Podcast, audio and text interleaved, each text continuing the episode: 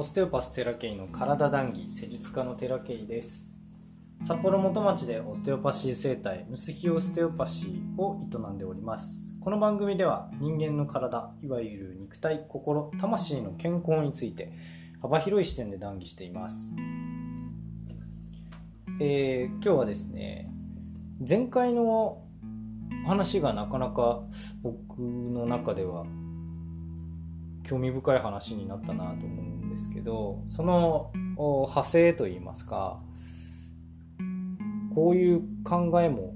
面白いんじゃないかなというかいうことをお話ししていきたいと思うんですね特に引用するものはありません僕の中でこんな風なあ考えに今結論を付けてるというかポジティブ思考とネガティブ思考について考えていきたいと思うんですね。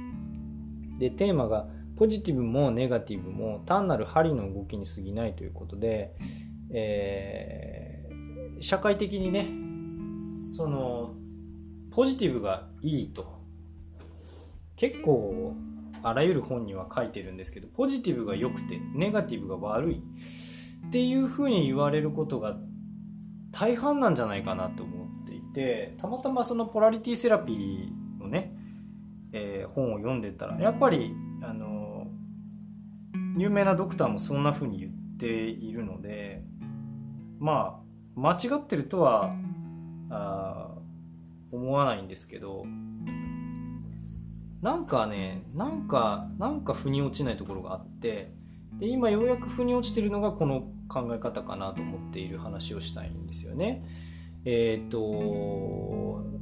いいとか悪いかのように言われることが大半なんですけど無理やりポジティブ思考にできる人ってそうそういなくないですか？って思う。僕がね全然ポジティブ思考になれなかったんですよね。あの僕自身で何度もポジティブ思考がいいんだと思っていてポジティブ思考になろうなろうというふうにしてたんですけどなろうなろうってしている時点でネガティブが強まるんですよね。あの前回の話でも出てきたんですけど煩悩をなくそうとしている時点で煩悩は強まってると公言しているようなもんだみたいなこと書いてたんですけどまあえーと、潜在意識のねそ感情とかいうレベルでもスティルネスにも同じように書いてるのでこれはあ間違いないと思いますし僕自身もそういうふうに思っているし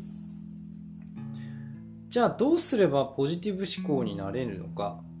ポジティブ思考がいいっていうもうその時点で僕はちょっとん？って思うんですけど厳密に言うとですよポジティブ思考だけで生きてる人ってこの世にいないと思うんです。絶対にポジティブ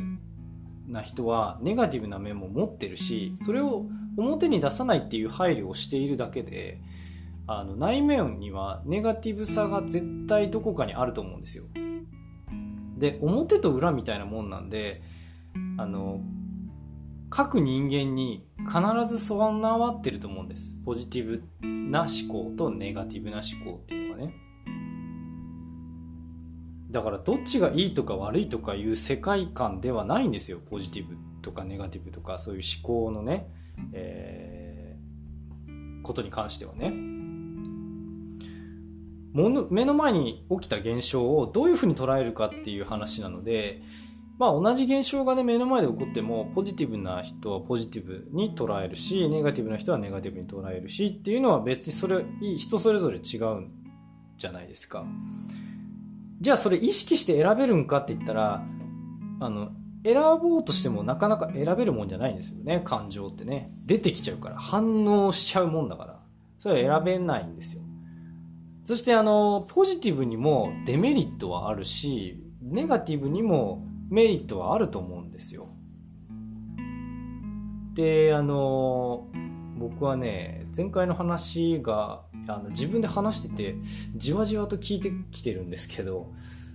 うんと、自分から能動的に生きている人っていうのはこの世の全ての現象を自分で選択している自分で能動的にね選択しているって無意識で理解してるから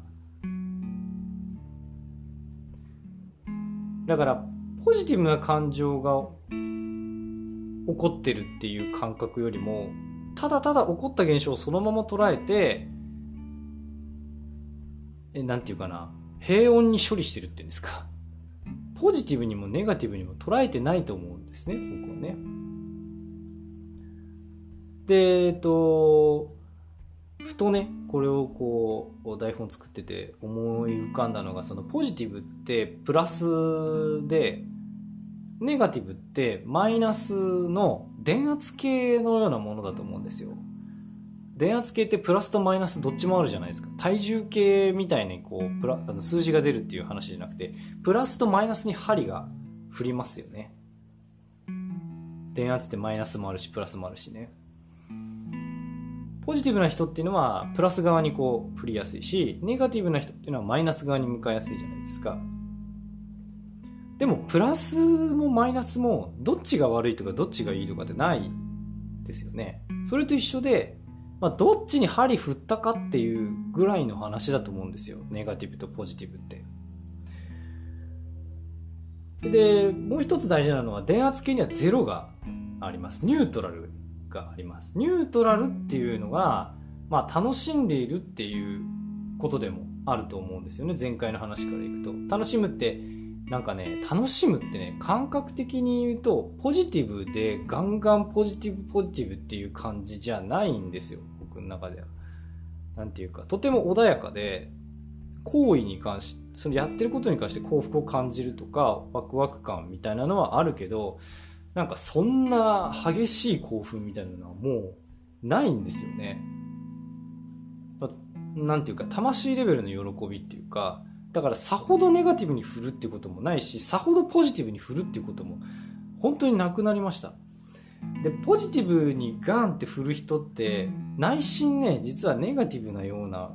同じような振り幅を持っていると思うのでまあこれが波と表現する人もいるんでしょうけどねなんか僕はちょっとこうプラスとマイナスの電圧計がしっくりきたというかそっちの方がイメージしやすいなと思ったのでまあだから影で落ち込んだりするんですよ。でその振り幅を小さくするためにやっぱり常にニュートラルな状態にいるっていうのがあとても重要だと思うんですよね。からこれまで何度も言っているようにその能動的に世界を楽しむってことは、まあ、無執着につながると。で無執着でいるってことは周りの現象にねなんか感情を引っ張られないんですよ。要するに。楽しんでるからね。全部。全部淡々と楽しんでるから。なんかこうそれですごく嬉しくてギャーみたいなのもそんなないしすごく失敗してすごい落ち込んでみたいなこともないんですよね。淡々とこの世界をあ純粋に楽しんでいるだけと。それとあと自分を取り戻すということを言ってますけどこれはそのいろんなね潜在意識的な概念がなくなっていくと自分の行為っていうものに自信が出てくるのでこれもねネガティブ側には振らなくなるしポジティブ側にもそんなに振らないんですよ。そのなんていうのちっちゃくなるっていうのかな振り幅が。完全にずっとニュートラルにするっていうのは本当に大変なことなので難しいんですけど。そうじゃなくてこう振り幅をちっちゃくするっていうことはあとても何て言うかな重要だと思うんですよね。この人間世界をより楽しく生きていくために。はそのポジティブとネガティブっていうものの振り幅がだんだんちっちゃくなってくると何て言うか深い喜びみたいなものが出てくるんじゃないかなと思います。だからネガティブが悪いとかポジティブがいいとかって思ってる方はねそのやっぱ善悪の固定観念があると思うんですよ。